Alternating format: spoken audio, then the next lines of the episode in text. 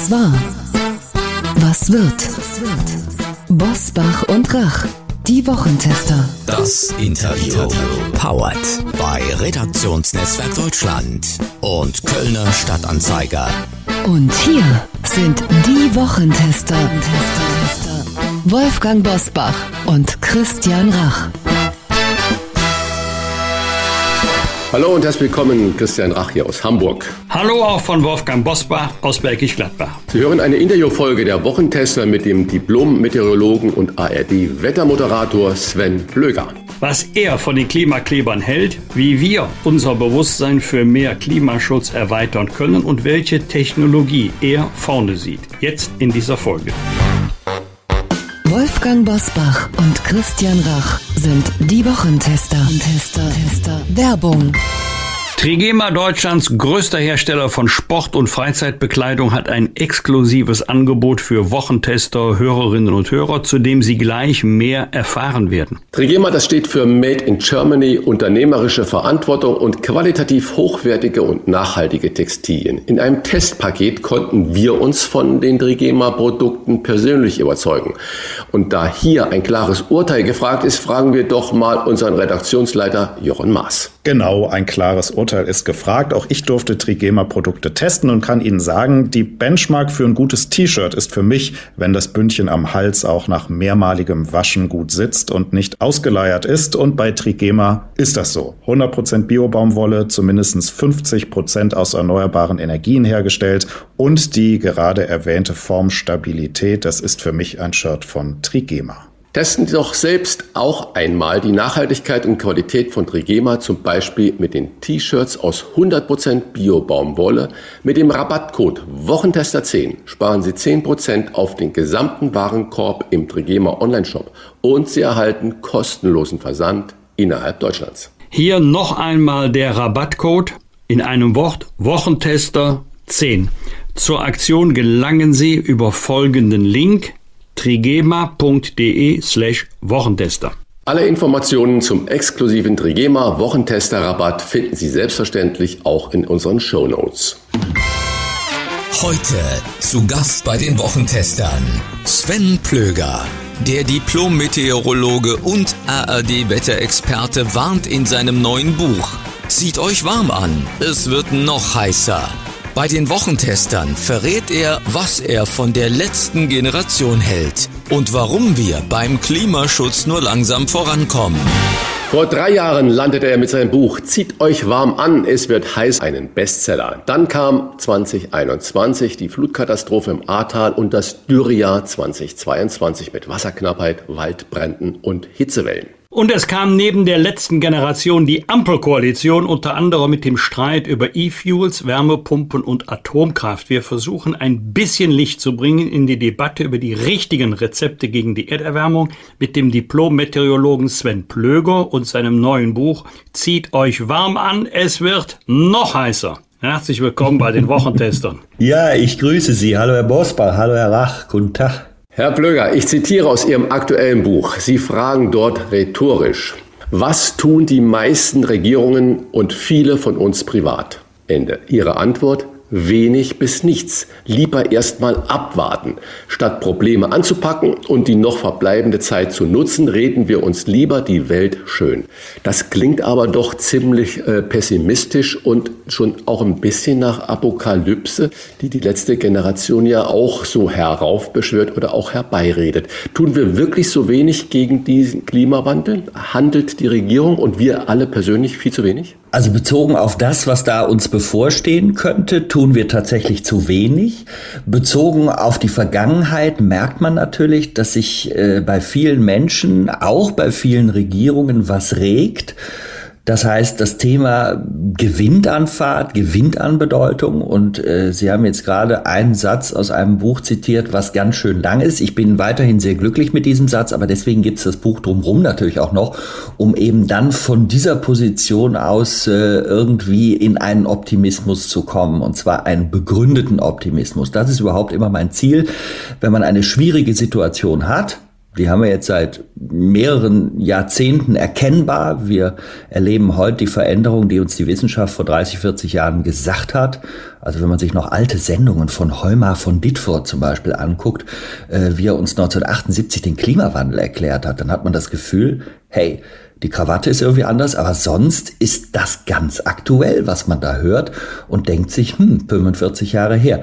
Und das will ich aufspannen und das will ich in eine positive Richtung drücken. Und wenn ich einen Satz dazu noch sagen darf, warum wir so langsam sind, darüber habe ich ganz lange nachgedacht. Es ist ein schleichender Prozess, der Klimawandel. Er ist nicht unmittelbar ständig im Alltag spürbar. Das ist für uns Menschen schon schwer. Es geht um Themen möglicherweise über das eigene Leben hinaus. Aber der entscheidende Punkt ist eigentlich die Evolution.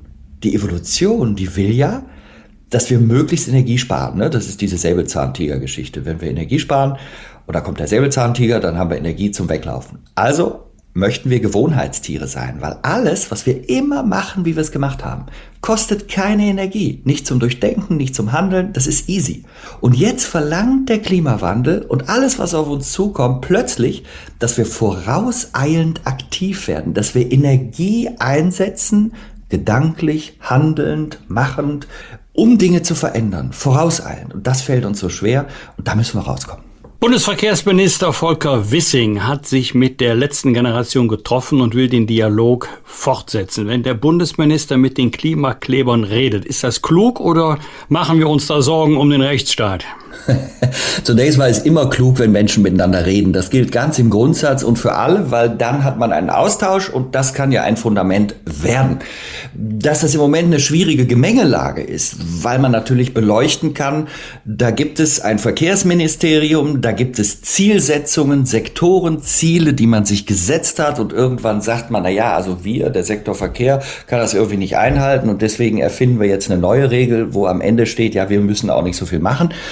Äh, kann man drüber nachdenken, wenn man ein junger Mensch ist und ich bin in einer sehr neutralen Stellung gegenüber den Klimaklebern. Ich, äh, jeder Mensch versteht, wenn man sich auf eine Straße festklebt, dann wird der Planet dadurch nicht kühler. Also das ist ein offensichtlich erstmal nicht erkennbarer Zusammenhang. Aber ich verstehe wirklich junge Menschen oder auch ältere Menschen, die einfach sagen, die ganze Gesellschaft ist bezogen auf das, was uns da bevorsteht, derart bräsig und noch in ihrer eigenen Wunschwelt verhaftet, die sich mittlerweile immer mehr von der Realität unterscheidet, was schwierig ist.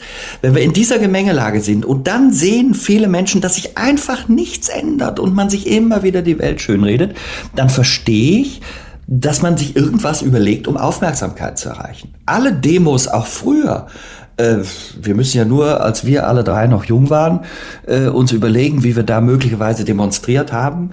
Die Demos gegen die Atomkraft damals in den 70ern und 80ern, das waren ja auch äh, Demos, wo man sagte, was soll das eigentlich? Das ist ja bezogen auf die Sachfrage gar nicht unbedingt schlau. Am Ende bin ich der Meinung, dass ich, dass, dass, dass eine Aufmerksamkeit geschaffen werden muss. Ob das jetzt so passiert, Weiß ich nicht, aber dass man miteinander redet, ist gut. Ich übrigens, wenn ich eine Verwunderung noch zum Ausdruck bringen darf. Also, wenn da so ein Klimakleber sitzt, dass man sich im Alltag aufregt, wenn der im Weg sitzt und ich kann nicht dahin, wo ich hinkommen will, das kann ich gut verstehen. Dass man aber sich zum Beispiel in der Zeit unserer Energie Krise, die wir ja nun mal haben mit der großen Teuerung, sehr wenig darüber aufgeregt hat, dass sich die Preise an der Tanksäule nahezu verdoppelt haben und sich sehr reiche Konzerne sehr viele Übergewinne einstecken konnten und wir als Gesellschaft gegen so etwas überraschend wenig protestiert haben, während wir über einen Klimaschaden, der da ja nun vor unseren Augen sichtbar wird, und das Handeln von jungen Menschen uns sehr stark aufregen, da habe ich mich dann auch gefragt, wie eigentlich diese Verhältnisse zustande kommen. Und es ist interessant, hätten wir zum Beispiel bei der Energiekrise und bei der Preisteuerung, hätten wir zum Beispiel die CO2-Abgabe wo wir am Anfang 10 Euro genommen haben, später gesagt haben, wir erhöhen das auf 25, wo die Wissenschaft gesagt hat, wir brauchen mindestens 180, hätten wir die auf 300 Euro gesetzt, dann wäre genau das passiert, was wir letztes Jahr als Preisanstieg an der Tanksäule gesehen hätten. Was wäre passiert, wenn ein Politiker gesagt hätte, komm, wir machen einfach mal 300 Euro. Und dann hätten wir an den Preisen, an der Tankstelle diese Preise von heute gesehen. Ich glaube, das Land wäre vor lauter Aufregung zerfallen. Aber da wäre es, also in Anführungszeichen, da wäre es allerdings dann um das Klimathema gegangen. Jetzt haben wir eine Energiekrise aus anderen Gründen. Jetzt schwächt sie sich wieder etwas ab. Aus anderen Gründen. Und da sind wir überraschend unaufgeregt. Das heißt, wo ich viel drüber nachdenke, ist unsere Aufregungsverteilung. Da sind ja jetzt einige konditional drin gewesen, wäre, hätte, ja. hätte. Äh, wir sind ja im Moment, äh, und das trifft es ja aber, Sie, Sie beschreiben das ja mit dem Konditional ganz gut, wir sind ja im Moment an einem Wendepunkt der Stimmung im Lande, bei dem viele sagen, mit Verboten und ständiger Apokalypse tun wir gar nichts für den Klimaschutz. Das erinnert mich so ein bisschen an die Pontius Pilatus Methode, die Hände in Unschuld waschen. Wir können ja gar nichts tun. Sind unter diesem Gesichtspunkt zum Beispiel die Klimakleber nicht wirkliche im positiven Sinne gesehene Aktivisten? Ja, sicher, sie machen auf was aufmerksam. Eine Demonstration, egal wie sie aussieht, soll Aufmerksamkeit erregen, soll Menschen dazu bringen, über dieses Thema nachzudenken. Und selbst wenn ich mich über irgendwas wahnsinnig aufrege, dann kann es passieren, dass ich auch über das Thema nachdenke. Muss nicht, aber kann. Und insofern bin ich eben wirklich zweigeteilt, weil natürlich, wenn ich da auf der Straße sitze, wird die Welt nicht kühler. Und auch wenn ich Kunstwerke besprühe, wird die Welt nicht anders, aber ich schaffe Aufmerksamkeit. Und äh, die braucht es, weil die Gesellschaft wirklich dieses Auseinanderlaufen einer Wunschwelt, die wir haben. Wir möchten ja alle ein ersprießliches Dasein haben. Wir möchten uns wohlfühlen. Wir möchten einen Wohlstand haben. Und all diese Dinge kann ich tiefgreifend verstehen, schlicht und einfach, weil ich das auch möchte. Aber das Problem ist, dass die Wunschwelt und die Realität, und das können wir an Extremwetter sehen, all überall. Wir haben jetzt wieder im April 35 bis nahe 40 Grad in Spanien. Während wir übrigens ausnahmsweise mal in der Kälte sitzen. Auch das ist ja immer möglich. Kaltluftreservoire auf der Welt sind nicht weg. Sie können angezapft werden und dann hat man plötzlich einen zu kalten April. Ähm, aber wir sehen all überall tatsächlich diese Veränderungen. Und jetzt gibt es die Wunschwelt und es gibt die Realität. Und der Unterschied zwischen beiden wird größer und größer. Und deswegen wird die Zeitknappheit, die eine wieder in die andere Welt zu überführen, denn am Ende wird die Realität immer gewinnen. Die Wunschwelt wird immer verlieren, das ist zwingend. Die eine wieder in die andere überführen zu wollen, bedeutet, dass man je länger man wartet, immer kräftigere Veränderungen ansteuern will. Wenn man also heute sagt, na ja, wir können die Gesellschaft ja auch nicht mitnehmen und wir dürfen auch nicht zu viel verbieten, ich bin übrigens auch kein Verbotsfreund, muss ich hier ganz offen sagen, aber ich bin jemand, der sagt, wir müssen Haltung so vermitteln, dass bei jeder und jedem aus dem Inneren heraus der Antrieb entsteht, zu sagen, ja, so kann es eben auch nicht gehen. Und dann muss jede und jeder für sich überlegen, wo sind meine Steuerpunkte? Und das ist wahnsinnig schwer. Aber am Ende müssen wir diese beiden Welten zusammenbringen. Und wenn das durch reine Freiwilligkeit, durch reine Einsicht nicht geht, müssen wir uns überlegen, womit agieren wir. Das sind Anpassungsmaßnahmen an den Klimawandel auf der einen Seite. Das sind Verhaltensänderungen, die tatsächlich notwendig sind. Was macht man freiwillig, was macht man nicht? Wenn man in die Geschichte geht, hat man gesehen, ganz vieles bei Freiwilligkeit heißt immer, ja, dann machen wir das mal freiwillig. Am Ende sieht man, man macht es nicht und staunt, dass man dann eben natürlich auch keinen Erfolg erzielt. Und der dritte für mich wichtige Punkt, denn ich bin weder Missionar noch Ideologe noch Zeigefingermensch. Ich will ja eigentlich nur immer Wissenschaft übersetzen. Der dritte so wichtige Punkt ist für mich auch zu überlegen, wo haben wir technische Möglichkeiten? Also was können wir beispielsweise mit Wasserstoff machen? Was können wir mit Kernfusion machen, wenn wir sie denn könnten? Aber nicht, um mir die Technik schön zu reden, sondern um sie zu erklären, ihre Chancen, aber auch ihre Unmöglichkeiten zu beleuchten, sodass wir aus diesem Dreiklang Anpassung, Verhaltensänderung, Technik nachher etwas rausbringen, wo wir das Maximale erreichen, um unseren Horizont unseren Wunschwelt wird deckungsgleich mit Realitäthorizont zu erweitern. Denn lustigerweise ist genau heute, das ist mir gestern aufgefallen, heute ist der German Overshoot Day. Das ist der Tag, äh, wo wir die nachwachsenden Ressourcen dieser Welt verbraucht hätten, wenn alle Menschen auf dieser Welt leben würden wie wir Deutschen. Also das ist ein Tag, der sollte nicht vor dem 31. Dezember sein, der ist am 4. Mai. Das heißt, wir sind nicht nachhaltig. Und das geht auf Dauer nicht. Das weiß jedes Kind. Man darf nicht jedes Jahr 1,8 Erden verbrauchen oder wir Deutschen drei im Sinne der nachwachsenden Ressourcen. Also müssen wir es ändern. Wir brauchen eine Transformation. Sonst geht Wunschwelt und Realität immer weiter auseinander und irgendwann gibt das ein wahnsinnig großes menschliches Leid oder eben auch wahnsinnig hohe Kosten, die wir dann alle gemeinsam irgendwann nicht mehr werden tragen können. Und die Folgen möchte ich mir davon nicht ausrechnen. Und deswegen versuche ich ja. immer, hey, es gibt Möglichkeiten. Sie haben gerade die beiden Stichworte Wasserstoff und Kernfusion schon selber genannt. Lassen Sie uns nach dem Aus für die letzten deutschen äh, drei Kernkraftwerke zuerst über die Kernfusion sprechen. Kohle statt Atomstrom. Ist die Rechnung wirklich umweltfreundlich?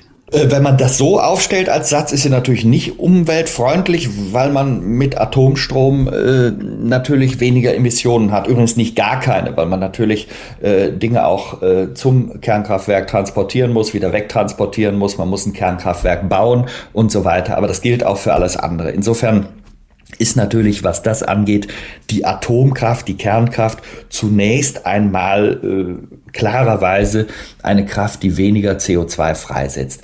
Jetzt muss man sich einige Dinge aus meiner Sicht überlegen. Sie haben jetzt gerade, Herr Bosbach, gesagt, Kernfusion. Was wir ja bisher machen, ist Kernspaltung. Kernspaltung.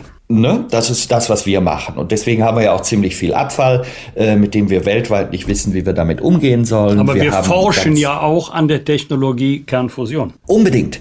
Also ich will kurz die beiden Dinge auseinanderhalten, damit wir da eine Klarheit verschaffen. Wenn wir also kurz das tun und überlegen, was wir jetzt machen, dann steht die Kernspaltung im Mittelpunkt.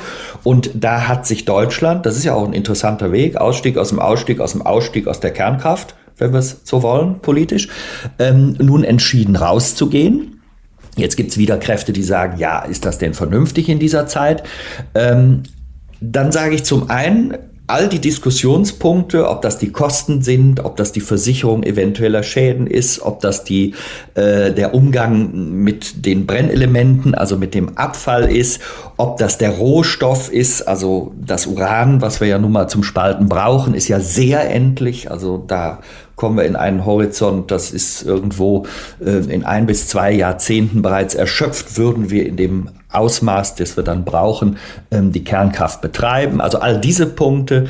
Ein großer Punkt für mich war aber auch letztes Jahr zum Beispiel Frankreich. Warum hat Frankreich im letzten Jahr ständig deutschen Strom gekauft? Frankreich macht 80 Prozent der Stromerzeugung mit Kernkraft.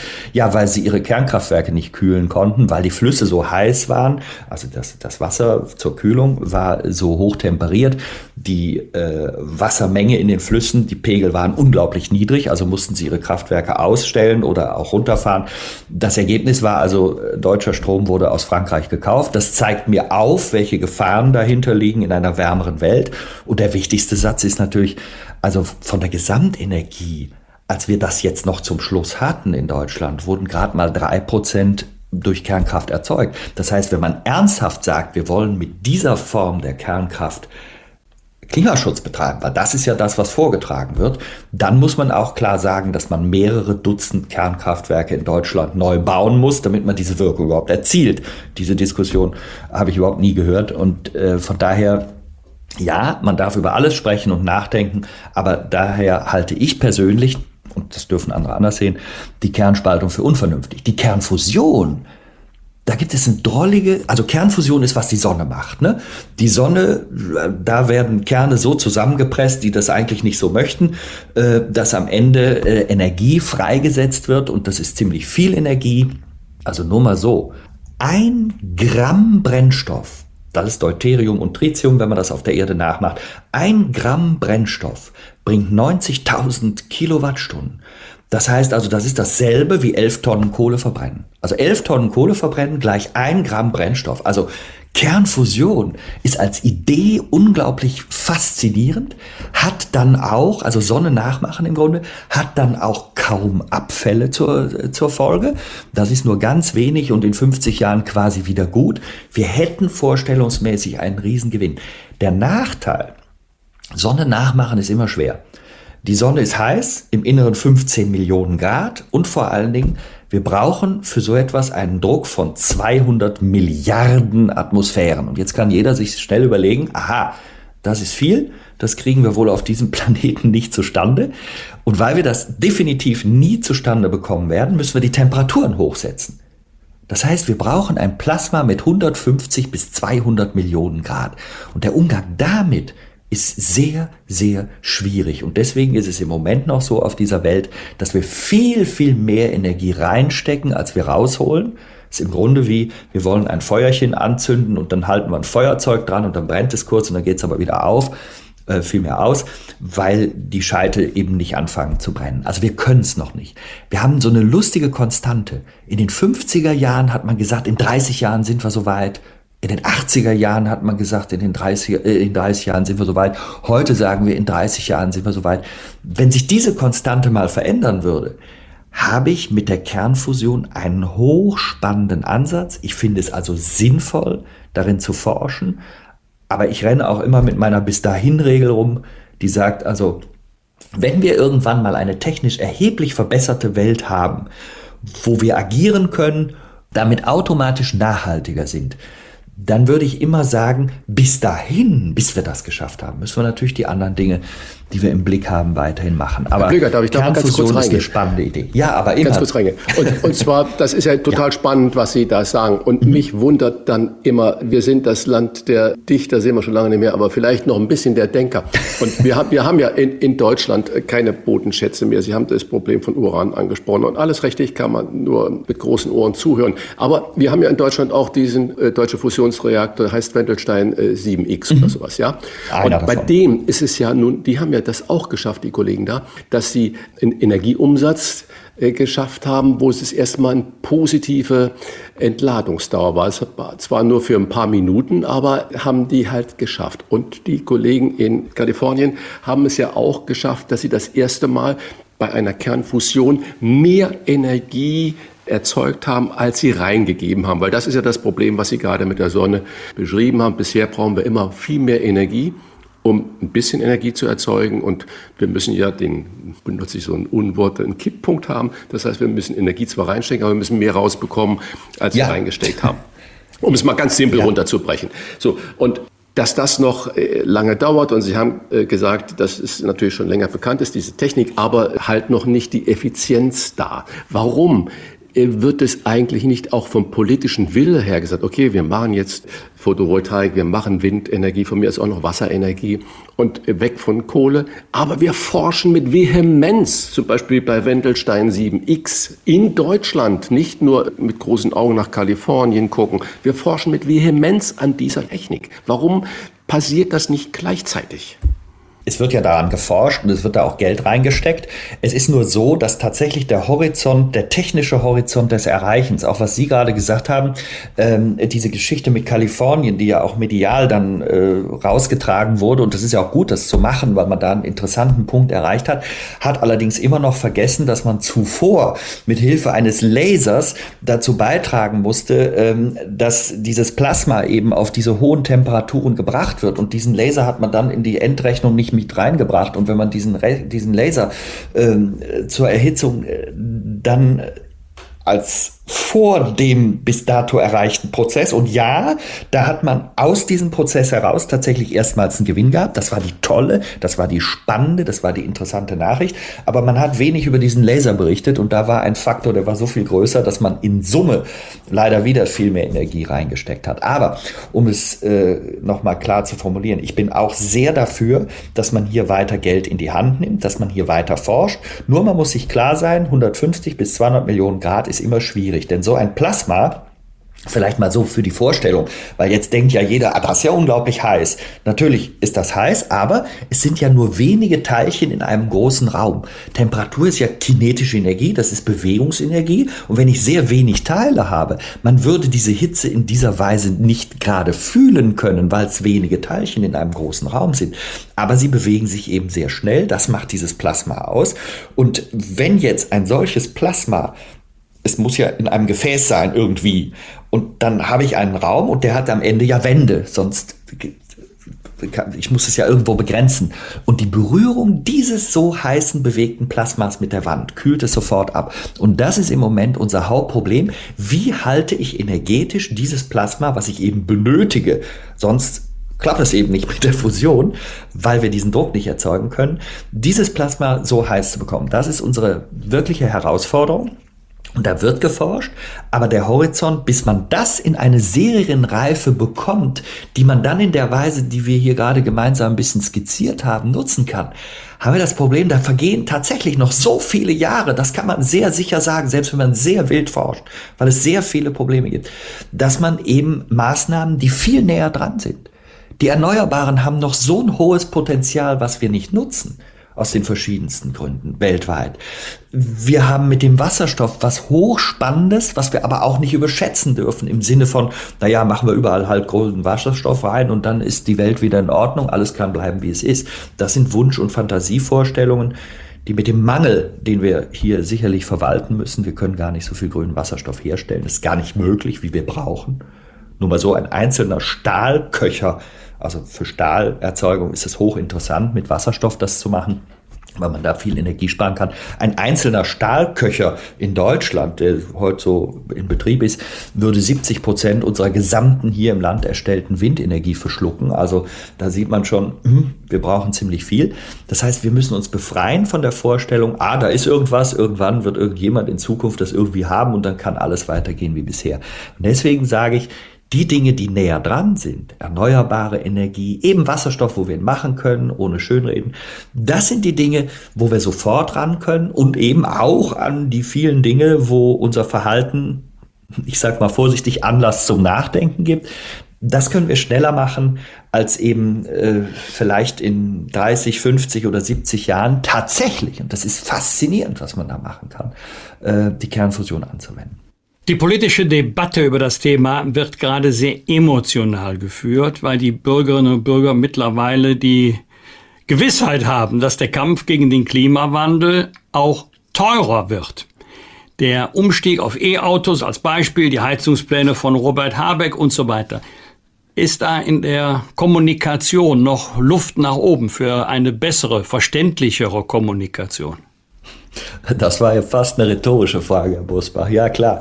Also wir machen, glaube ich, ganz viel so wie, also es ist nicht ausreichend gut, die Kommunikation, das klappt nicht. Aber das ist wahrscheinlich immer so eine entstehende Kakophonie, wenn ganz viele Leute ganz viel Auffassung haben, Zielsetzungen haben, wenn es auch eine Koalition gibt, die im Moment äh, die Regierung ausmacht, wo ja nun bekanntermaßen äh, sehr verschiedene Blickwinkel innerhalb der Koalition parteibedingt existieren und dann hat man das typisch menschliche Gewurstel um eine Aufmerksamkeit und nachher ist die Kommunikation fällt nach hinten über. Da haben wir unglaublich viel Luft nach oben. Wir müssen auf die Dinge schauen, die wir wirklich intensiv verändern können. Wir müssen äh, die Realität betrachten. Richtet sich diese Kommunikation vielleicht viel zu sehr an diejenigen, die technikaffin sind, die ihre Thesen zum Klimawandel vorbehaltlos teilen würden und so weiter? Das ist zum Beispiel ein Kommunikationspunkt, den ich für ganz entscheidend halte. Wir haben eine unglaubliche Klarheit darüber und das haben wir an so einem schrecklichen Ereignis wie der Flutkatastrophe im Ahrtal 21 ja sehen müssen. Wir werden jetzt am Ende das menschliche Leid steht vorne, das ist völlig außer Frage. Aber wir werden am Ende auch hohe Kosten haben. Wahrscheinlich, die jüngsten Studien zeigen, 46 Milliarden Euro alleine für dieses Ereignis. Wenn wir jetzt die Welt aufmachen, gedanklich, wir gucken nochmal auf die Waldbrände, wir gucken auf die Hitzewellen. Hitze ist übrigens das gewaltigste Unwetter. Man kann es nur so schlecht fotografieren. Ne? Wenn ich eine Stadt in der Hitze fotografiere, habe ich schönes Wetter fotografiert. Das heißt, das ist uns oft gar nicht so klar, was das bedeutet. Wenn wir also tatsächlich dieses alles zusammennehmen, was da an Kosten entsteht, dann landen wir bei dem Punkt, und da gibt es ganz viele Studien von Ökonomen. Ich kann die zitieren. Ich bin natürlich selbst Meteorologe, aber jeder nicht vernünftig in den Klimaschutz gesteckte Euro, der wird in Zukunft, was auch immer Zukunft ist und wer es auch immer bezahlen muss, mit zwei bis elf Euro zu Buche schlagen. Also selbst im konservativsten Fall habe ich mit einer Verdopplung meines Euros zu tun. Also wenn ich umdenke und würde sagen, äh, liebe Bank, ich hätte gern Geld angelegt und die lagen mir, na ja, mach das bei uns, ich verdopple auf jeden Fall deinen Beitrag, dann würde ich immer sagen, ja, mit denen komme ich ins Geschäft. Also andersrum gesprochen, Klimaschutz ist die beste Geldanlage und das müssen wir kommunizieren. Unser Problem ist, wir denken in Wochen, wir denken in Monaten. Wir haben oft Also das ist ja auch bei den Bilanzen von Firmen, von Konzernen. Wir sind immer in diesem Quartalsdenken und dann sind wir genau mit dieser Kurzsicht ausgestattet. Wie kann ich in diesem Quartal einen schönen Bericht erstellen, wo sich zeigt, dass wir erfolgreich waren? Das ist ja auch eine Frage für Anleger. Und dann vergessen wir oft diesen langen Zeitskalen Nachteil, den wir uns damit einspielen. Und die Schäden, Klimaschäden, die sie entwickeln und die man sehr genau prognostizieren kann, die werden das eben alles auffressen. Und das müssen wir kommunizieren. Wir müssen kommunizieren, dass Kosten, die jetzt entstehen, sich später tatsächlich um das Mehrfache auszahlen. Wir müssen kommunizieren, dass wir verstanden haben, also ich bin ja kein Politiker, aber wenn ich es wäre, würde ich kommunizieren, dass man wirklich verstanden hat, dass es nicht sein kann, dass im Wesentlichen reiche Menschen den Klimawandel verursachen, das kann man an den Zahlen sehr schön ablesen, und gleichzeitig aber die ärmere Bevölkerung nachher die Kosten tragen muss. Also sprich, wie kann ich die Kostenentlastung wirklich durchführen? Wie kann ich auch, wenn ich jetzt plötzlich die Diskussion, die Habeck eröffnet hat, und ich fand es richtig, dass man irgendwann mal auch ein klares Thema setzt, um nicht einfach immer wieder zu sagen, naja, irgendwann machen wir irgendwas und wir schauen mal, sondern wenn man etwas sagt, muss man den Leuten aus meiner Sicht klar die Ängste nehmen. Denn es wurde ja nicht gesagt, ihr verliert jetzt alle eure Heizung, sondern es wurde gesagt 65 Prozent und das mit verschiedenen äh, Möglichkeiten äh, zu reagieren. Es musste keine alte Heizung ausgebaut werden, sondern wenn alles nachher kaputt ist und so weiter, dann muss man das tauschen. Also es gab ganz viele Dinge, wo dann auch eine aufgeregte, zum Teil, sagen wir mal, die Aufregung wurde ja an der einen oder anderen Stelle auch medial gefördert, äh, entstanden ist, die zu dieser Emotionalität beiträgt. Und was wir brauchen, ist keine Emotion, haben wir genug, sondern wir brauchen Sachumgang mit diesem wichtigen Thema, damit wir eben unsere reelle Welt im Griff halten. Ne? Äh, es geistert ja auch immer so die Zahl, äh, ja, Deutschland ist ja nur für zwei Prozent der CO2-Ausstoß der Welt verantwortlich, also nutzt das ja gar nichts, äh, wenn wir hier das und das und das machen. Das ist ja diese blöde Milchmädchenrechnung. Und wir sprechen ja jetzt darüber, was die Politik macht. Aber lasse uns mal bitte konkret werden. Wie bekommt man denn die Mehrheit überzeugt, dass mehr persönliches Engagement eigentlich eine Lösung wäre. Weniger Mission und mehr konkreter Nutzen. Hätten Sie da Vorschläge, was kann denn jeder Einzelne und jede Einzelne tun in seinem privaten Leben, um zu sagen, ja, ich habe es erkannt. Und nicht jeder kann sich eine Wärmepumpe für 60.000 Euro gleich leisten, d'accord. Aber was kann man wirklich ganz konkret tun? Ratgeber kaufen, lesen, was drinsteht und machen. Also das wäre jetzt die kürzeste Antwort, die man darauf geben kann. Es gibt so viel und es gibt individuell so große Unterschiede zwischen den Menschen. Ich glaube, mittlerweile wissen fast alle Menschen, also wir äh, seit so vielen Jahren, weil der Klimawandel haptisch wird, weil wir uns Sorgen machen, weil es Fridays for Future gibt, weil es jetzt eben auch die äh, Last Generation gibt, weil es auch politisch die Erkennung gibt, dass es wirklich eine Notwendigkeit gibt, spüren wir, wir machen uns Sorgen, viele Menschen für sich wenn man die in ihrem stillen Kämmerlein, also das habe ich auch selbst mit mir gemacht, ne? Ich schließe mich da gar nicht aus. Ich bin mit mir in stille Kämmerlein gegangen und habe drüber nachgedacht, wo sind eigentlich die Stellen, wo du selber ganz schön bescheuert agierst. Und da habe ich welche gefunden. Und da glaube ich, dass sehr viele Menschen welche finden könnten. Und wenn man das hinterfragt und an der Stelle eingreift und dann, wenn man unsicher ist, und jeder hat sein Budget. Das kann jeder für sich überlegen. Das kann ich gar nicht in der allgemeinen Rede hier rausschwingen. Aber wenn das jeder für sich überlegt und danach vielleicht genau meinen Ratgebersatz nochmal befolgt, dann kann das bedeuten, äh, dass man schon eine ganze Menge Stellschrauben findet. Was wir als Mensch grundsätzlich tun, das ist eine menschliche Eigenschaft. Wir wollen ja kognitiv konsonant sein. Wir haben aber große Dissonanzen, weil natürlich ständig Wahrnehmungen auf uns eindringen, die sehr unterschiedlich sind.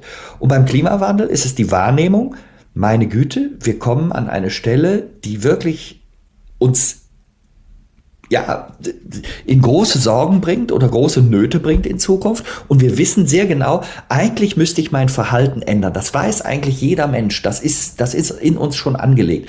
Und an der Stelle werden wir kognitiv dissonant, weil wir wollen gerne nichts ändern. Wir wollen wie gesagt, die Evolution, die, die, die will ja, dass wir Energie sparen. Ne? Das ist diese Säbelzahntiger-Geschichte. Die Evolution sagt, spare Energie, damit du notfalls weglaufen kannst. wenn der Säbelzahntiger kommt. Also sind alle gewohnheitsmäßig wiederholten Dinge, die man nicht durchdenken muss, die keine Energie kosten, das sind sparende Vorgänge, die uns die Evolution als Idee vorschlägt und wir müssen nun Dinge verändern. Und das ist eine riesige Herausforderung, Dinge zu verändern, Energie im Vorfeld einzusetzen. Und hier ist der Haken, weil wir dann anfangen, Sätze zu finden, die uns schützen, die uns kognitiv konsonant machen. Sie haben gerade, Herr Rach, diese 2%-Geschichte erzählt. Das ist eine der leichtesten Geschichten, die man erzählen kann. Deutschland allein kann die Welt nicht retten, wir imitieren 2%. Beides ist korrekt die Zahl stimmt und wir können allein die Welt nicht retten. So, und dann sagt man, ja gut, dann macht es doch alles auch keinen Sinn. Und das ist der Schlussfehler, weil, stellen Sie sich nur vor, jedes Land, wir haben ja 194, wir können es gedanklich mal auf 200 spielen, dann ist einfacher zu rechnen, jedes Land würde 2% imitieren wollen, mal 200, das geht ja nicht. Wenn wir maximal 100% imitieren können wollen, 100 durch 200 ist 0,5, also 0,5 ist oben. Also das ist so, wie wenn ich einen Kuchen backe. Ich backe einen Kuchen, stelle ihn auf den Tisch und lade 200 Gäste ein. Dann passiert zwingend, dass jeder ein sehr kleines Stück Kuchen bekommt. Das müssen wir verstehen. Also zwei Prozent ist nicht wenig, ist viel. Wir sind in Deutschland das Land mit den sechstmeisten Emissionen der Welt. Also 188 Länder emittieren weniger. Wenn wir sagen, wir emittieren so wenig, dass es ja nicht eine Rolle spielt, dann können 188 weitere Länder das auch sagen. Und dann stehen wir da gemeinsam und sagen, wir sind's nicht. Und aus Scherz habe ich deswegen neulich mal den Chinesen in Anführungszeichen gesagt, teilt euer Land, China hat 30 Prozent der Emissionen, weil es sehr viele Chinesen gibt, teilt euer Land doch in 15 gleich große Länder. Dann haben die auch alle zwei Prozent. Dann könnt ihr auch, wie wir Deutschen sagen, wir sind's nicht.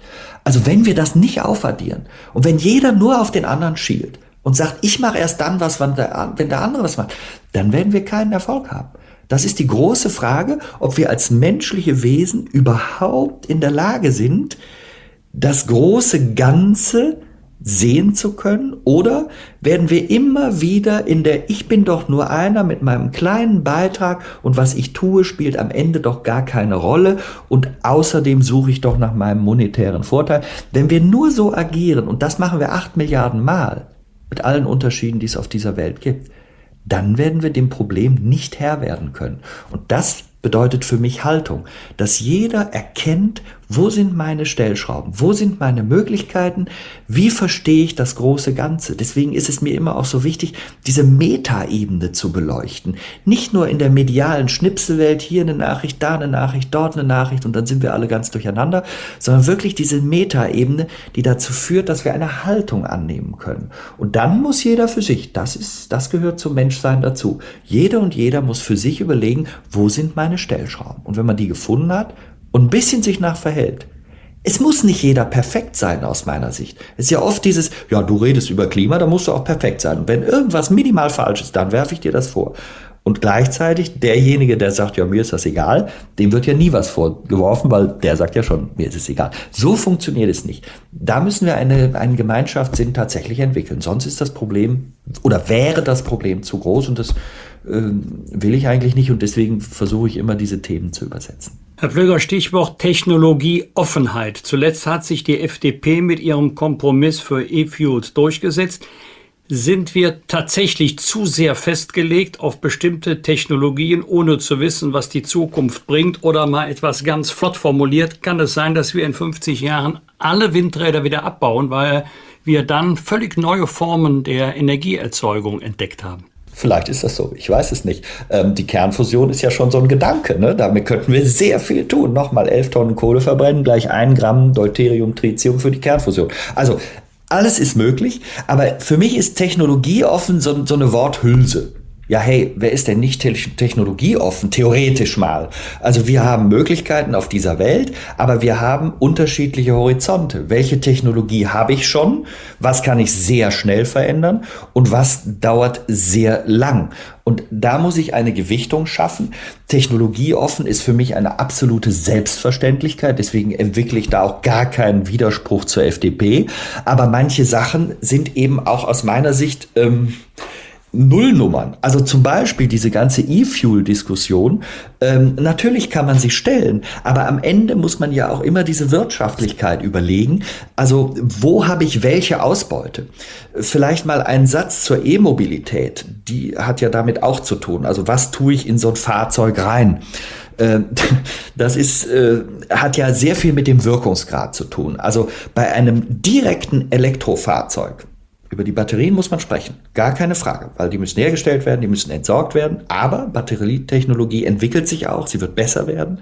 Die Frage ist, was ist zwischen Anode und Kathode, also was strömt da eigentlich so? Sind das Lithium-Ionen, ist das was anderes? Da wird ja viel entwickelt. Das heißt, Batterien werden besser und werden auch höhere Reichweiten erlangen und werden dann auch äh, besser entsorgt werden können. Aber wenn ich mir die angucke, bringe ich mit dem Strom, welchen ich ja in die Batterie bringen muss, egal wie ich das mache. Also dann habe ich den Strom drin. Dann habe ich einen sehr hohen Wirkungsgrad. Wenn ich jetzt ein Fahrzeug mit E-Fuels betreibe, die ich ja herstellen muss, die sind ja nicht schon da, die muss ich herstellen. Und wenn ich die umweltfreundlich herstellen will, muss ich die mit Wind und Sonne erzeugen, weil sonst ist es nicht umweltfreundlich.